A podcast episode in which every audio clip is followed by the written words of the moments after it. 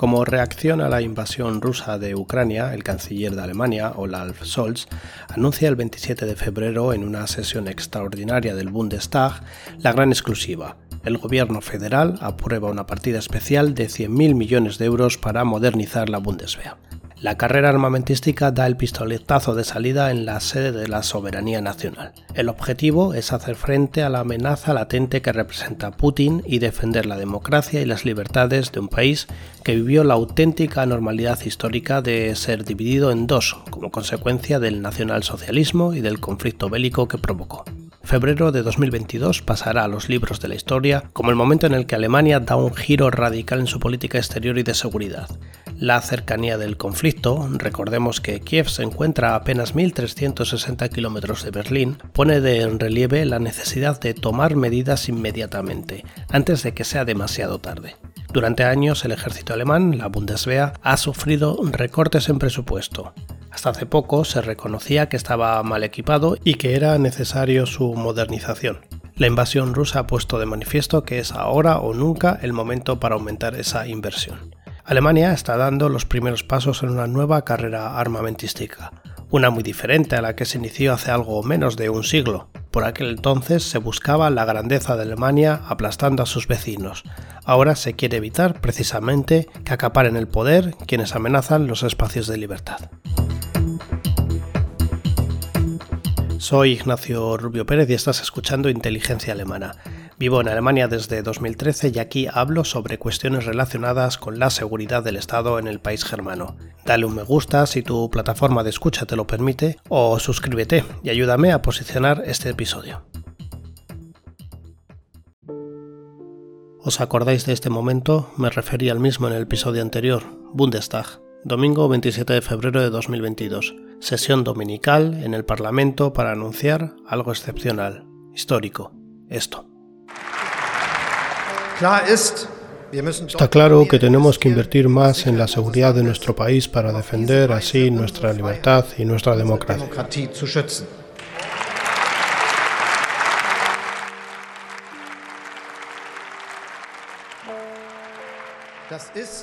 Es un gran esfuerzo nacional. El objetivo es conseguir un ejército efectivo y equipado modernamente que nos proteja fiablemente. Pero no nos engañemos mejor impacto, equipos modernos, más personal. Eso cuesta mucho dinero. Crearemos un fondo especial para este fin y le agradezco mucho al ministro de Finanzas Linda por su apoyo. El fondo especial va a contar con 100.000 millones de euros. A partir de ahora vamos a invertir cada año más del 2% del PIB en defensa. Wir werden von nun an Jahr für Jahr mehr als 2% des Bruttoinlandsprodukts in unsere Verteidigung investieren.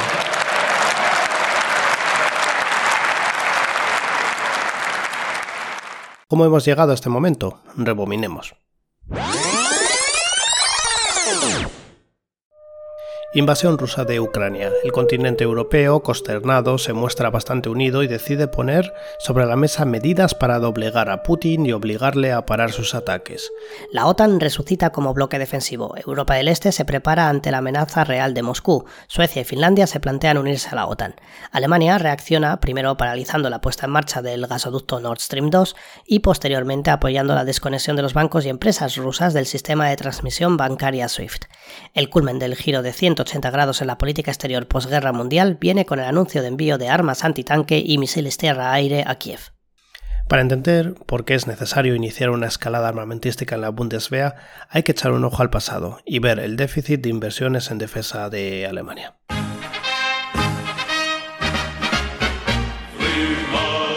Año 1960. El tercer gabinete del demócrata cristiano Konrad Adenauer destina a la Bundeswehr el 3,77% del PIB a defensa.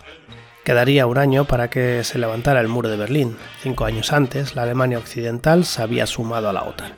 El contexto de Guerra Fría en un país dividido y potencial escenario para una tercera guerra mundial ponía sobre la agenda la necesidad de invertir masivamente en la equipación del ejército de la República Federal. Dos años antes, en 1963, se alcanzará el mayor gasto en defensa de Alemania. El gobierno, por aquel entonces situado en Bonn, decide poner sobre la mesa el 4,89% del PIB, unos 4.000 millones de dólares de aquel tiempo. La mayor cifra en comparación con el PIB nunca vista hasta la fecha. Llama la atención porque con la retirada de Adenauer, su sucesor, Ludwig Erhard, propone normalizar las relaciones con los países del Pacto de Varsovia y propone un acuerdo de renuncia a la violencia, que se encontró con la posición de la República Democrática Alemana. Volvamos al tema de la inversión en defensa de Alemania.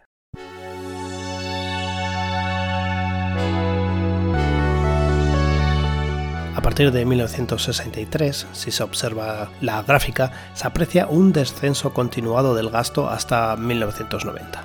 La caída del muro y la reunificación hace pensar que este gasto ya no es necesario.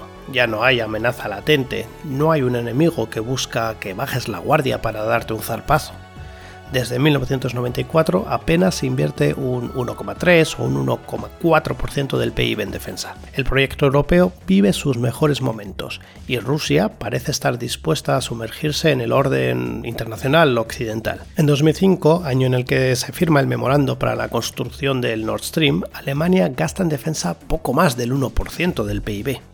Y así llegamos hasta hoy, con inversiones anuales que apenas superan el 1,5%, aunque en términos absolutos hablamos de cifras de unos 45.000 millones de euros al año hasta 2020, cuando en dicho año se gastaron unos 52.000 millones de euros, es decir, el 1,4% del PIB actual de Alemania.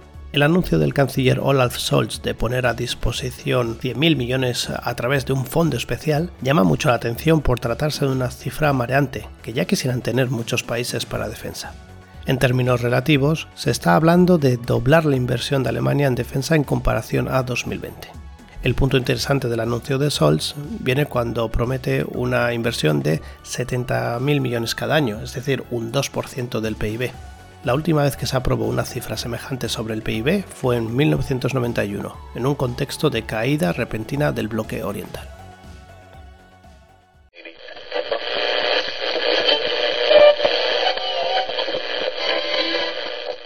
El Consejo de Seguridad de la ONU se reúne de nuevo para debatir sobre Ucrania, convocado por seis países miembros. Así arrancamos la ONU en minutos. Un saludo de Beatriz Barral.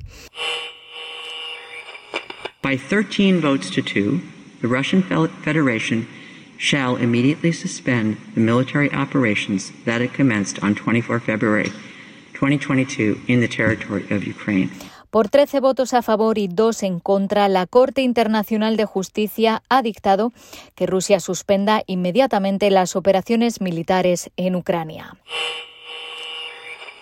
Más de tres millones de personas han huido ya de Ucrania desde que comenzó la invasión rusa. Cada segundo que pasa, un niño ucraniano se convierte en refugiado de la guerra.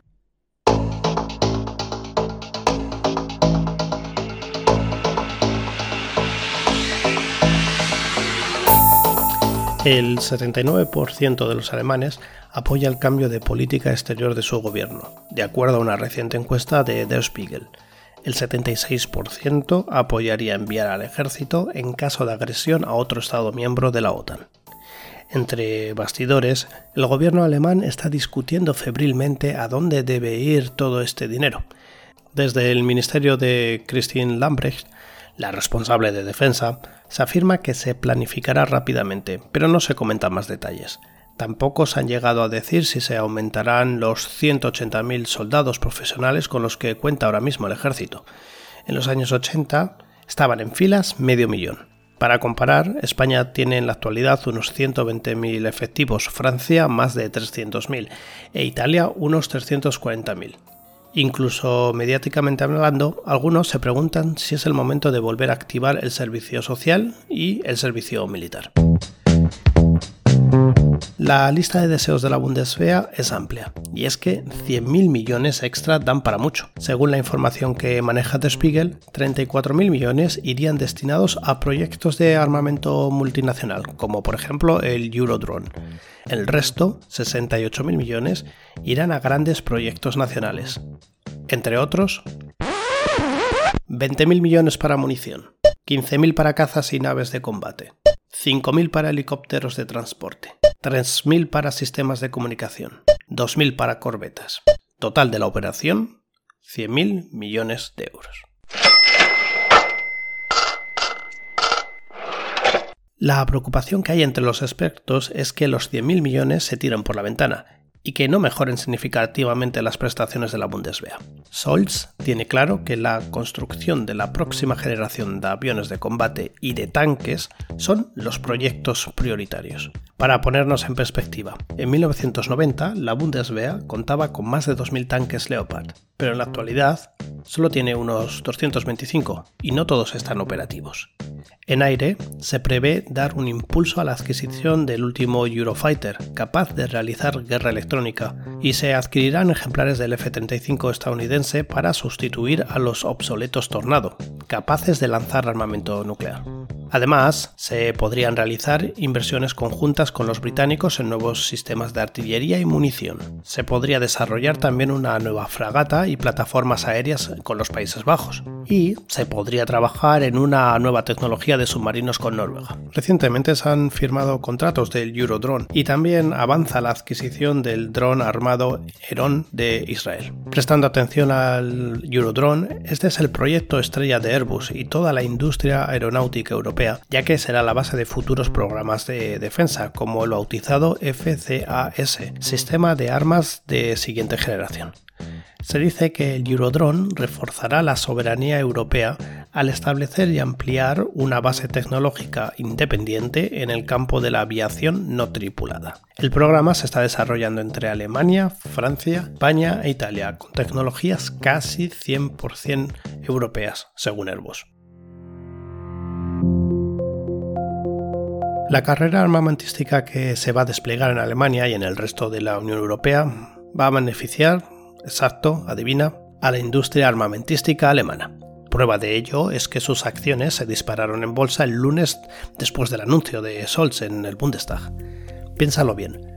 La subida del precio de las acciones no significa otra cosa que los inversores esperan más negocio y mayores beneficios. Las empresas de defensa alemanas no tienen que temer los efectos negativos de una guerra, como en otros sectores. Dado que Rusia no ha recibido armas de guerra de Alemania desde hace años, las sanciones contra el país no afectan a la industria armamentística local. La invasión de Ucrania ha cogido a la práctica totalidad de los ejércitos europeos en una situación precaria. Sin el apoyo activo de Estados Unidos, el material del que disponen ahora los ejércitos europeos no sería suficiente para que los socios de la OTAN defendieran a sus socios bálticos o a Polonia. Esa es la conclusión de un estudio realizado en 2019 por parte del Instituto Internacional de Estudios Estratégicos de Londres. Faltan sistemas de defensa aérea, carros de combate, buques de guerra, aviones de combate y transportes blindados de tropas. El fabricante Rheinmetall ya ha ofrecido al gobierno alemán un paquete por valor de 42.000 millones de euros, según informaba el diario Handelsblatt. En este paquete se han incluido municiones, helicópteros, así como carros oruga y de ruedas, según el jefe de Rheinmetall, Armin Papegar. Junto con Krauss-Maffei Beckmann, Rheinmetall produce, entre otros, el carro de combate Leopard 2 y el vehículo de combate de infantería Puma. Airbus, ThyssenKrupp Marine Systems y el especialista en sistemas de radar Hensoldt también podrían participar en la anunciada actualización de la Bundeswehr. El gigante de la defensa Rheinmetall ha anunciado que podría aumentar masivamente su producción. En lugar de funcionar en un solo turno, muchas plantas podrían trabajar también las 24 horas del día, dicen desde la compañía. La producción de munición para tanques, por ejemplo, podría aumentar de 40.000 a 240.000 unidades al año.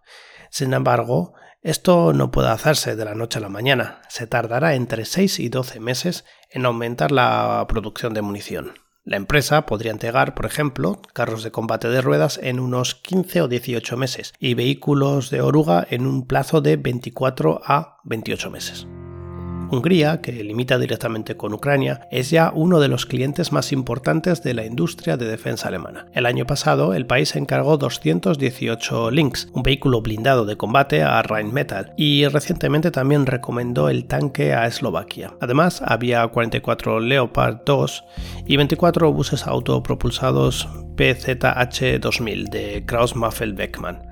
La empresa ha creado su propia sede en Hungría. Rheinmetall está buscando más clientes para el Lynx, además de Hungría y posiblemente Eslovaquia. Pero armar a los países de la OTAN no es solo cuestión de tanques. La guerra de Ucrania muestra también la importancia de los sistemas de defensa aérea. Alemania aún no ha introducido un nuevo sistema de defensa aérea por razones de coste.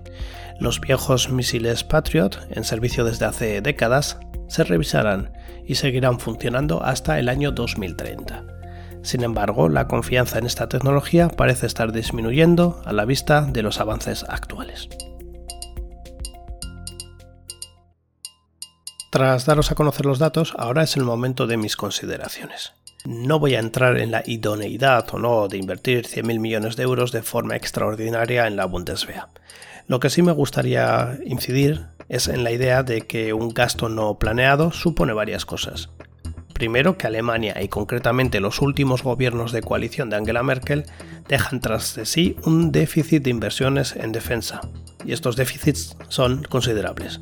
Las buenas relaciones comerciales con Rusia y la dependencia energética parecían ser las bases para una coexistencia que en los últimos meses ha saltado por los aires. Segundo, el peligro de la burocracia germánica puede derivar en que este plan extraordinario no se complete en su totalidad durante el presente año. La socialdemócrata y ministra de Defensa, Christine Lambrecht, teme que muchos proyectos e inversiones se queden en el armario porque no se ejecuten rápidamente. Defensa quiere hacer pedidos directos sin pasar por los tradicionales canales de licitación de la maquinaria burocrática alemana. Por ejemplo, se elevará el límite para contrataciones menores de 1.000 a 5.000 euros. Con ello se pretende aliviar a la oficina de adquisiciones de la Bundeswehr, que ya no tendrá que examinar y aprobar todos los pedidos pequeños. La producción de equipos tiene unos plazos de fabricación y entrega. Esto no es algo trivial y lo tenemos que tener en cuenta. Da igual que se cambie el sistema de contratación pública. Los expertos consideran probable que en algunos casos el fondo especial no se agote en absoluto, mientras que en otros se sobrecargue considerablemente. Por último, tengo mis dudas sobre las tensiones internas que producirá el aumento de gasto militar entre los socios de la coalición de gobierno.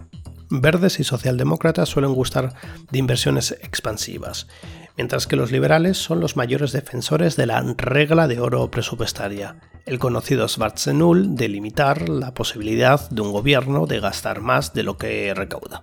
Sin duda, habrá encontronazos entre el canciller Olaf Scholz, el ministro de Economía ecologista Robert Habeck y el ministro de Finanzas, el liberal Christian Lindner. Por mi parte, eso ha sido todo. Os espero en próximos episodios de Inteligencia Alemana. Búscame en Twitter arroba inteligencia barra baja AL o a través de mi página web www.inteligenciaalemana.com. Este podcast cuenta con la colaboración de Rompo Podcast. Muchas gracias y hasta pronto.